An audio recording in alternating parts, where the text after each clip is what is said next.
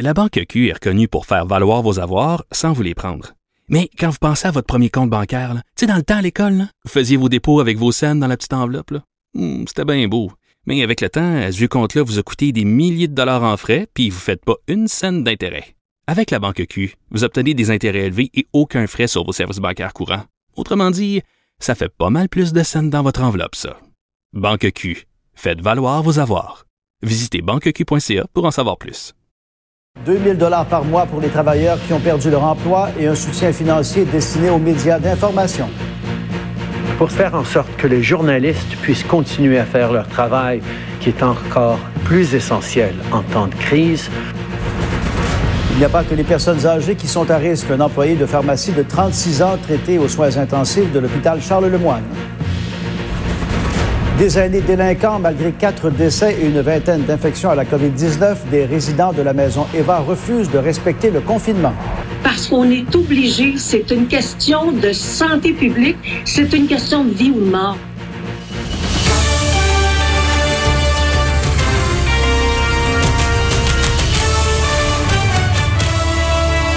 Bon midi, Pierre. Bonjour, Pierre. Bienvenue d'abord aux téléspectateurs de LCN et TVA Nouvelles ainsi qu'aux auditeurs de Cube Radio. Pierre, plus les jours passent, plus le coronavirus poursuit sa progression. Maintenant, c'est plus de 19 000 morts sur la planète. On parle de 438 000 personnes qui sont infectées à la COVID-19. Et c'est aux États-Unis maintenant que la situation devient de plus en plus inquiétante, préoccupante. On déplore déjà là-bas 791 décès, plus de 55 000 cas confirmés. L'Organisation mondiale de la santé craint d'ailleurs que les États-Unis deviennent le prochain épicentre de la pandémie euh, du coronavirus.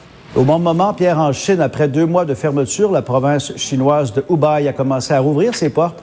Les habitants se sont littéralement rués dehors. Les autobus et les trains ont été pris d'assaut et c'est le retour des embouteillages aussi sur les routes là-bas. Et après, bon, le prince de Galles a participé à un événement à Londres le 10 mars dernier en présence du prince Albert de Monaco.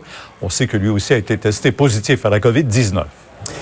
Pierre, au Québec, on a dépassé la barre des 1000 cas détectés et un nouveau bilan risque de venir augmenter cette courbe de progression au cours de la prochaine heure. On en saura plus, bien entendu, lors du point de presse de François Legault à 13 h à Québec. Oui, quand on voit cette courbe, on voit que ça monte rapidement et le bilan canadien du coronavirus fait maintenant état de près de 2800 cas. On déplore 27 décès au pays depuis le début de la crise, 4 toujours au Québec. Mais sur le plan économique, produits forestiers résolus largue plus de 700 employés. Alors ça fait mal. À Ottawa, on le sait, euh, les élus ont adopté tôt ce matin le projet de loi sur l'aide financière avec la COVID-19. Un projet de loi qui permet maintenant de débloquer 82 milliards pour aider les travailleurs, les entreprises à passer à travers la crise. Euh, Justin Trudeau a dit, Michel, dans son point de presse il y a quelques instants, euh, que le gouvernement allait être là pour aider tous les citoyens canadiens. Ne reste plus qu'au Sénat maintenant d'adopter le projet.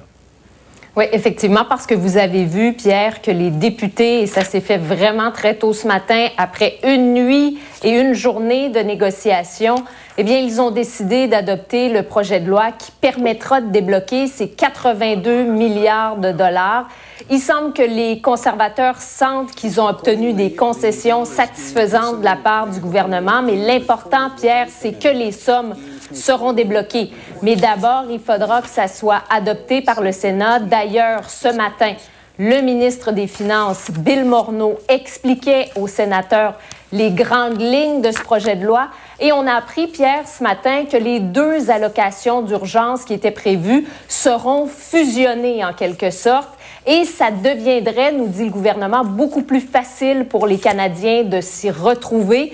Et ça veut dire 2000 dollars par mois pendant quatre mois pour les travailleurs qui ont perdu leur emploi, les travailleurs autonomes, les gens qui sont malades, les gens qui doivent rester à la maison ou qui doivent se placer en confinement. Ça ne touche pas ceux qui ont droit, Pierre, à l'assurance emploi au moment où on se parle. Est-ce que le système sera bel et bien prêt le 6 avril prochain et les chèques bientôt envoyés? Euh, C'est ce qu'espère le premier ministre. On peut l'écouter. On reconnaît la pression de, de, devoir aider les gens le plus rapidement possible, on reconnaît aussi que c'est énormément de gens qu'il faut aider dans un très court délai et on a besoin de développer des systèmes rapides mais fiables pour pouvoir le faire. On espère pouvoir euh, avoir euh, ce système en place pour le 6 avril avec l'argent qui arriverait euh, dans les jours qui suivraient. Euh, on espère que ce serait très rapide. Espère pouvoir prendre des enregistrements même bien avant le 6 avril. Michel, euh, on sait que M. Trudeau s'est placé en confinement. Qu'en est-il? Il me semble que ça fait plus de 14 jours, non? Bien, ça fait 14 jours, effectivement, et il s'est fait poser la question par le collègue Raymond Filion ce matin. Qu'en est-il? Est-ce que la famille peut sortir de son isolement? Le premier ministre, Pierre, ce matin, s'est contenté de dire qu'il allait continuer à suivre les recommandations de ses médecins sans dire quelles elles étaient à ce moment-ci. Ce qu'on nous explique, c'est que Mme Trudeau va beaucoup mieux et qu'il n'y a personne d'autre dans la famille qui a des symptômes de la COVID. Euh, mais il faudra attendre pour comprendre ce que ça veut dire, suivre les recommandations des experts à ce moment-ci. On suit ça. Merci. Au revoir. Alors, on